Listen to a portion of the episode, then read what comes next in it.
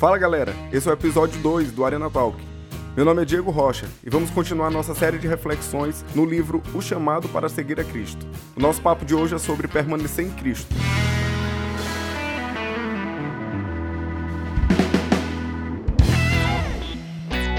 O Arena Talk é o podcast de conteúdo cristão para quem quer combater o bom combate. Semanalmente nós estaremos aqui fazendo análise de livros, trazendo reflexões bíblicas e trocando ideias sobre temas do dia a dia relacionados à nossa fé. Sem mais delongas, vamos para a reflexão de hoje. É muito comum nós olharmos para o lado nas nossas igrejas e sentirmos falta de pessoas que sempre estiveram ali com a gente, que sempre fizeram parte da nossa vida, da nossa caminhada. Infelizmente, eu tenho alguns amigos que participaram da minha formação cristã, que lideraram comigo, que compartilharam tristezas, compartilharam alegrias, sabe? A gente passou por desertos, lutas, por vitórias, mas que hoje eu olho para a igreja, olho para os bancos e não vejo mais essas pessoas por lá. Isso é muito ruim, né? muito triste. E eu já me vi perguntando por que, que essas coisas acontecem? De quem que é culpa desse tipo de situação? E também já temi que isso também acontecesse comigo, né? com medo de um dia, por algum motivo, sair, me distanciar. Geralmente, as pessoas que se distanciam da igreja e dos caminhos do Senhor, elas assumem uma postura crítica e atribuem problemas e defeitos à igreja. Elas cultivam uma série de pensamentos errados e ruins, ou às vezes até coisas que de fato acontecem nas igrejas, mas que ganham uma certa uma supervalorização né, do, dos defeitos e dos problemas. Muitas vezes, os pensamentos que passam são coisas do tipo: ah, o pastor ele privilegia um determinado grupo de irmãos ele só liga para os ricos, né? só para as pessoas que têm posses na igreja. Ou então, não, esse ministério de louvor é cheio de problema, as pessoas cantam porque elas querem se mostrar, né? querem os holofotes, querem aplausos. Eu já ouvi comentários também do tipo, não, a igreja é cheia de hipócrita, é um monte de gente querendo dizer o que você tem que fazer, o que não tem que fazer, mas que na verdade não vivem aquilo. E gente que também gosta de se meter na vida dos outros, né? A igreja é cheia de gente que gosta de se meter na vida dos outros. Outro dia eu estava olhando as minhas redes sociais e vi em uma dessas páginas que tem memes e piadas uma imagem que dizia o seguinte: Jesus é top, o problema é o fã-clube. E muitas vezes as pessoas que se distanciam da igreja, se distanciam do reino de Deus, elas usam esse tipo de frase e cultivam na mente esse tipo de pensamento, esse tipo de ideia. Mas dificilmente elas admitem que em algum momento da sua caminhada elas deixaram de se dedicar à doutrina dos apóstolos, à comunhão, ao partir do pão e às orações. É mais fácil colocar a culpa nos outros do que assumir as suas responsabilidades pelos seus atos. Em Mateus 6, Jesus ele fala de algumas atividades ou de alguns exercícios espirituais que certamente eles nos ajudam a fortalecer a nossa fé e a permanecer em Cristo permanecer nos caminhos do Senhor. Eu gosto de olhar para esse texto como uma espécie de crossfit para a alma. Né? Alguns exercícios espirituais, o no pain, no gain do reino de Deus. Se fizermos essa série de maneira correta, eu tenho certeza que a nossa musculatura espiritual vai ficar trincada. E nós vamos permanecer nele, nós vamos permanecer nos caminhos do Senhor. Jesus, nessa parte do Sermão do Monte, fala qual deve ser a maneira correta de praticar esses exercícios. E ele diz: quando você for dar esmola, que a tua mão esquerda não saiba o que a direita está fazendo, mas o teu pai que vê em secreto, ele vai te recompensar. Jesus está dizendo que no nosso exercício de generosidade, de bondade, nós não precisamos colocar holofotes sobre as nossas atitudes. Quando você for participar de alguma ação social, de algum projeto social, você não tem necessidade do selfie. Não precisa de uma sequência de stories mostrando ali o quanto você é generoso, o quanto você é bondoso. Você não precisa colocar no jornal as suas boas ações. Jesus diz que quem faz isso já recebeu a recompensa, mas que Deus vai recompensar aqueles que fazem secreto, aqueles que fazem sem chamar a atenção dos homens, aqueles que fazem sem chamar a atenção dos homens. Nós precisamos, de fato, que o Espírito nos motive a fazer o que é bom, a fazer o bem às pessoas. Que nós não sejamos movidos por nossas ambições e desejos egoístas, né? De, de glorificação pessoal. A segunda atividade, o segundo exercício que Jesus fala nesse texto é sobre oração.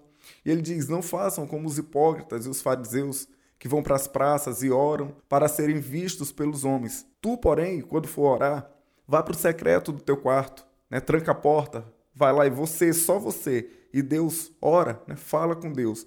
E o teu pai, que vem em secreto, ele vai te recompensar. Jesus diz ainda que nós não devemos usar de vãs repetições, orações repetitivas e, e longas, né? Porque não são essas coisas que impressionam a Deus. Às vezes a impressão que dá é que nós achamos que Deus se impressiona com os termos que nós usamos na nossa oração, com a duração da oração. Tem gente que até muda a voz para orar. Tem gente que quando vai orar, imposta a voz e diz o Deus de Abraão, Isaac e Jacó. Como se essas coisas fossem impressionar o nosso Deus. Deus não está lá no alto, nos céus, com uma lista anotando quais são as expressões, quais são os versículos citados ou qualquer outra coisa que nós usamos na oração e nos pontuando por isso ou nos reprovando por isso.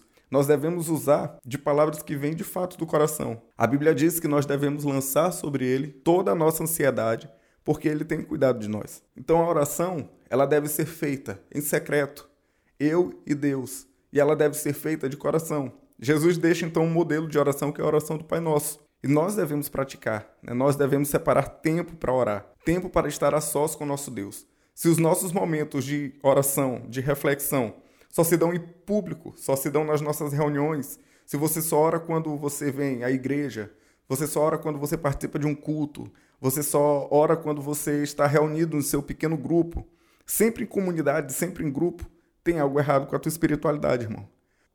Você precisa ter tempo durante o dia para sentar, pegar a sua Bíblia, ler, orar, pedir a Deus, glorificar a Ele pelas coisas que Ele tem feito, por quem Ele é. Nós precisamos disso. Nós precisamos disso, de tempo a sós com Deus. Jesus fala ainda do jejum. Quando vocês jejuarem, né, não fiquem com aquela cara de fome, né, de tristeza, como os fariseus fazem para chamar a atenção das pessoas. Né? Mas quando jejuarem, fiquem bem, limpem o rosto, penteiem o cabelo, botem uma roupa legal, para que ninguém perceba que você está jejuando. Fique com uma aparência boa para que ninguém perceba. E ele dizia: O teu pai, que vem em secreto, ele vai te recompensar. Quem jejua para chamar a atenção das pessoas já recebeu a sua recompensa. Jesus diz isso. E aí eu fiquei perguntando qual é a recompensa que Jesus está falando. Quem ora para chamar a atenção das pessoas? Quem é generoso para chamar a atenção das pessoas? Quem jejua para mostrar que é espiritual já recebeu a sua recompensa. É, muitas vezes nós buscamos esses tapinhas nas costas dizendo como você é um homem de Deus. Se essa é a sua intenção em orar em público, em jejuar e as pessoas saberem que você está jejuando e praticar caridade e as pessoas perceberem que você está sendo caridoso, tua recompensa já foi recebida. As pessoas já perceberam que você é uma pessoa do bem, entre aspas. Agora, Jesus também diz que quem pratica essas atividades, quem faz esse crossfit para a alma de maneira correta, em secreto, ele diz que Deus vai recompensar. Ele diz: O teu pai que vem em secreto vai te recompensar. Qual é a recompensa de quem ora em secreto? Qual é a recompensa de quem pratica obras de bondade em secreto? Qual é a recompensa de quem jejua em secreto? A recompensa de quem é generoso é ser generoso. É saber que Deus vai continuar te abençoando para que você tenha mais para repartir. É saber que quando você precisar, Deus vai usar pessoas para te abençoar também. A recompensa de quem ora é orar. A recompensa de quem ora em secreto é saber que o Deus Criador de todas as coisas, o Senhor dos Senhores, o Rei dos Reis, ele ouve a tua oração. Que recompensa pode existir maior que essa? Qual, qual seria a recompensa maior que essa? Saber que Deus ele ouve as nossas orações. E qual é a recompensa de jejuar? A recompensa de jejuar não é ficar poderoso, mas é, na verdade, estar em comunhão e na dependência daquele que tem todo o poder. Essa é a recompensa de quem jejua. Pratique essas coisas de maneira correta e certamente a tua fé vai ser fortalecida. Agora, todo exercício precisa de disciplina, precisa de treino, precisa de estratégia. Nós negligenciamos muito a nossa vida com Deus, nós negligenciamos muito o nosso tempo com o Senhor. E nós alegamos que o dia é muito corrido, que nós não temos tempo, que nós trabalhamos demais. E eu lembro de uma passagem do Antigo Testamento, um exemplo, e um projeto que veio desse, desse texto, de 10 anos atrás aqui na nossa igreja, na, na juventude que eu faço parte.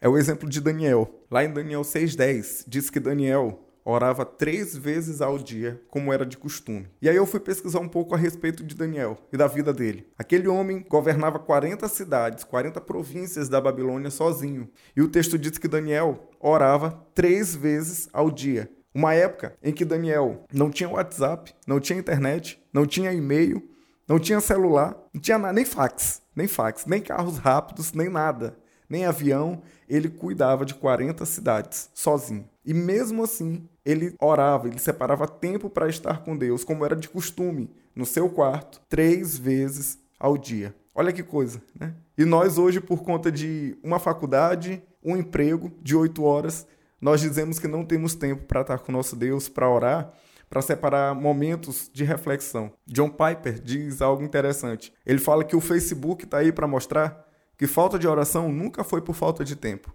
Não é falta de tempo, é falta de prioridade. E aí, quando eu li esse texto há um tempo atrás, percebi que eu tinha pouco tempo de oração, pouco tempo de estar a sós. E aí eu bolei uma estratégia. E virou até um projeto que nós desenvolvemos com a juventude. Foi o chamado Projeto Daniel. Nós tentamos usar a tecnologia em nosso favor. Todo mundo da juventude separou três horários na agenda do celular, colocou o despertador e nesses três momentos durante o dia nós separávamos tempo para orar.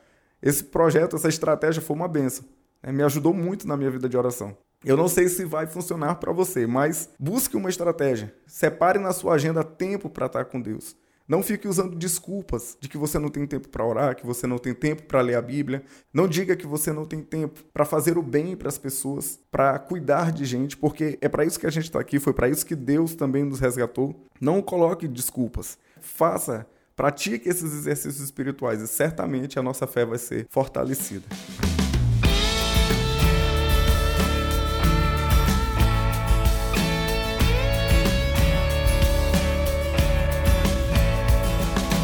E você? Como é que tá o teu tempo com Deus?